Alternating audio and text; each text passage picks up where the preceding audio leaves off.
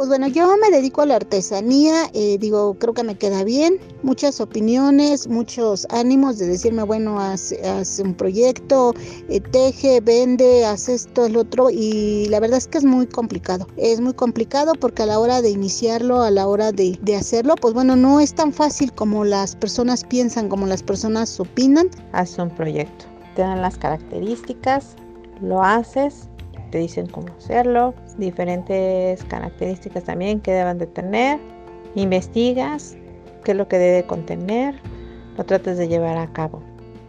Sí me dijeron qué partes debe de llevar un proyecto y algo también pude buscar información sobre cómo realizar un proyecto, qué es lo que debe de llevar y demás. Y de alguna manera pues sí lo, lo realicé.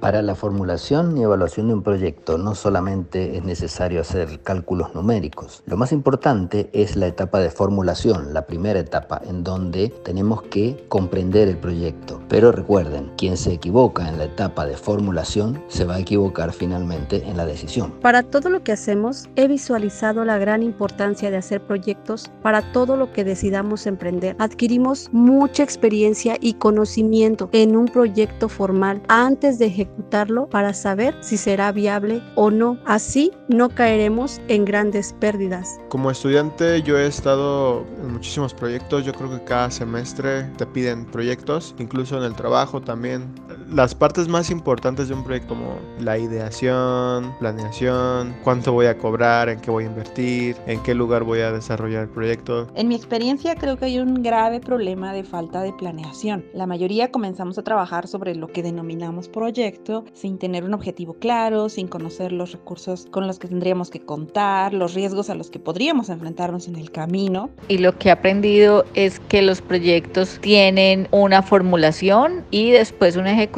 y lo grandioso de los proyectos es que tienen un cronograma y un presupuesto y unas metas. Considero que lo más difícil al planear un proyecto es la parte financiera, porque no tenemos los conocimientos para determinar si el proyecto será rentable. En un mundo donde la economía es tan fluctuante, la formulación y la evaluación de proyectos constituye una herramienta para fortalecer los procesos de planificación. Permite reducir la incertidumbre, el riesgo en la toma de decisiones. Bueno, ya todos hacen proyectos. Y por esta razón vamos a lanzar este podcast por Spotify y Anchor, donde tendremos a dos especialistas cada miércoles, a maestra Claudia Boteón y a David Cuevas. Te invito a escucharnos en Anchor y en Spotify y a dar me gusta a la fanpage en Facebook. Mi nombre es Antonio Delgado y esto es Todos hacen proyectos. Nos escuchamos el primero de diciembre. Hasta pronto.